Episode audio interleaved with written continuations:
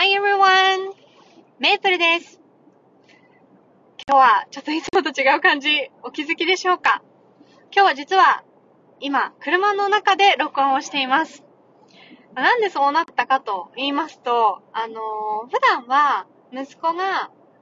プリスクールに行ってる間に録音してるんですけど、今日はちょっと色々ありまして、お迎えの時間になってしまったので、あのー、ね、普段だったら、もういいや、今週はお休みしようって思うんですけど、ちょっとある方にインスパイアされまして、影響を受けまして、あの、車の中で録音してみようかなと思いました。そのある方っていうのは、あのノートで音声配信をしてらっしゃるんですけど、車の中から、車の中で録音したものを音声配信してらっしゃるんですね。で、えっ、ー、と、二人、ペアでお話をしている内容を配信してるんですけど、まあ、もちろんそのお話の内容が面白いっていうことももちろんあるんですけど、あのー、何ですかね、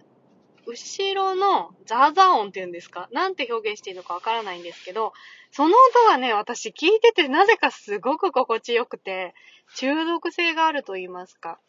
で、それが結構衝撃的でした。なんでかっていうと、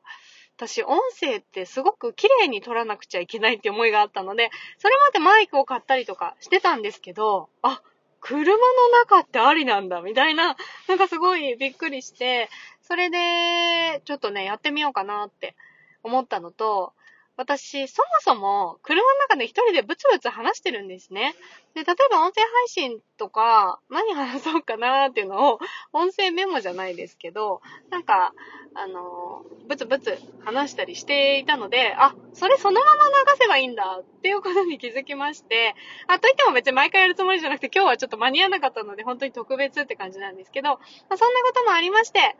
えー、車の中で、あの、何ですかね、ラジオごっこならぬ、ドライブごっこということで、今日はやってみたいと思います。よろしくお願いします。えーとですね、そもそもなんで時間がなくなったかと言いますと、今、そのモンテソーリのアシスタントコースを受けている関係で、その課題の一つに観察っていうのがあるんですね。で、その観察っていうのが実際の子供を観察して、その行動をあのメモしていくというものなんですけれども、あのそれをやってたらですね、その友達の子供を観察させてもらってるんですけど 寝ちゃったんですよね。赤ちゃんだからしょうがないんですけど、で、ね、ちょっといろいろ予定が変わったと言いますか、時間が押したと言いますか、まあ、そんなわけでちょっと時間がなくなりまして、お迎えに行かなくちゃっていうことでですね、あのはい、えっ、ー、と、こんな形で今やってます。はい。で、ね、そう、観察、観察っていうのすごい学んで面白いなって思ってて、でちょっとこの間授業で、その運動の発達、子供の運動の発達について学んで、その後から観察始めたのですごく面白くて、なんでかっていうと、あのー、運動、なんて言うんですかね。例えばその、運動の発達のために子供が無意味に見えるようなことを何回も繰り返すとか、そういうことですよね。っていうので、本当にね、観察してると同じこと何回もやるんだなと思って。で、この間は、ボールを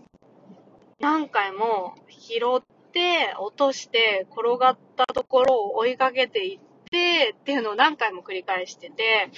あ、こうやってこう、脳からの指令が神経を伝わって筋肉に届くっていうのをこうね、やってるんだなとか思いながら見たりしてて、で、あと今日は、あの、おはじきっていうのかななんかおはじきが入ったネットの袋みたいなのを、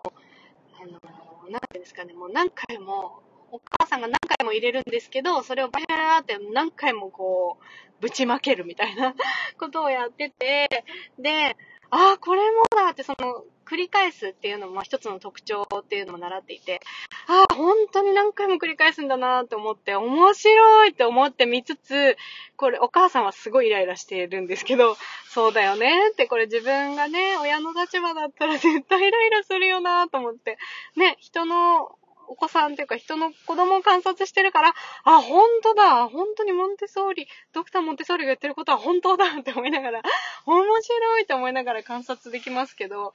いざね、実際に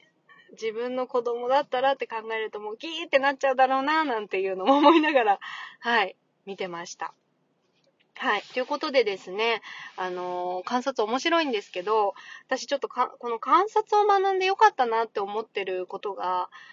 他にもありまして、あの、子供を観察する際に、その、主観をなくしなさい、みたいなことを言われてるんですね。客観的に見なさいっていうことで、こう、決めつけずに、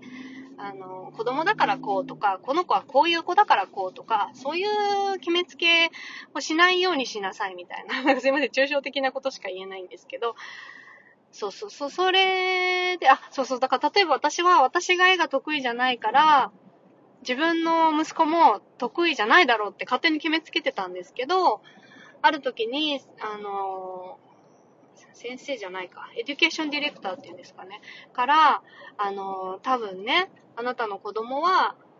すごい絵が好きだと思うからっていうことを言われたことがあって、それでね、ちょっとアートのクラスオプションだったんですけど、受けさせてみたら本当にすっごいハマって、あ、好きだったんだって思って、私のね、勝手な思い込みで、あの、この子はきっと絵が得意じゃないとか好きじゃないとか、勝手に決めつけちゃってすごい反省したことがあったので、なんか、ね、そういうのもありますし、まあなんかそれだけじゃなくて、やっぱりついつい、この子はこうだからって思っちゃうところってすごいあると思うので、なるべくね、あの、まあ、なかなか難しいですけど、あまり思い、こう、決めつけないようにっていうのをね、気をつけているんですけど、これを学んだことですごくこう、大人に対する見方も変わったなっていうのがすごく良かった点で、なんかついついあの人はこうだからとか、そういうことって思いがちじゃないですか。だけど、なんか、こう、誰に対しても、ジャッジしないというか、こう決めつけとかもしないで、先入観なしで客観的に見ようってちょっと意識すると、なんか人の見方って変わるなって思って、それって私が勝手にこの人のことこうやって決めつけてないとか自分で一回立ち止まれるようになったんですよね。もちろんなんかそんなにね、あの、なんて言うんだろう。そんな完璧な人間じゃないから、毎回毎回そんなことできるわけじゃないんですけど、なんかちょっと立ち止まることができるようになったのかななんて思っていて、この観察するっていう視点は、その子供だけじゃなくて、大人に対しても。だから、まあ、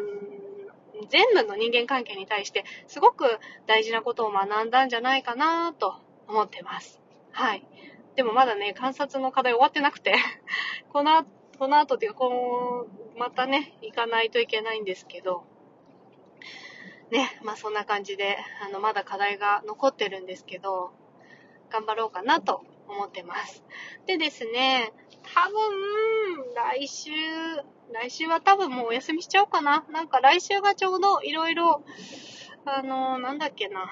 課題がね、提出日が固まっていて、うん、なんかね、クラスメイトの人は、なんか他のコースに比べたら全然スケジュール余裕で助かるって言ってるんですけど、私からすると、いやいやいや、みたいな、なんでこんな、なんでこんな締め切り固まってんのっていう感じなんですけど、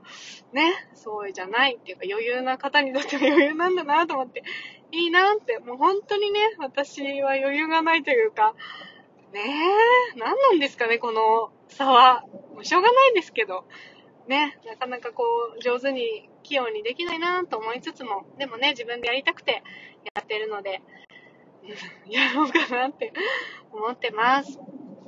はい。そんな感じですかね。なので、あのー、多分来週やんないと思うんですけど、どう、のどうでしょうね。あのー、この、なんだ、今の、なんだなんだ、なんか、ジャリジャリって音聞こえました？やだ、なんだろう。なんか道路のあれだったのかな？まあいいや。なんかジャリジャリ音がしたけど。はい。ということでですね。えっ、ー、と、はい。ごめんなさい。ぐだぐだになっちゃった。今日は以上です。えー、次回もぜひよろしくお願いします。Until next time. Bye.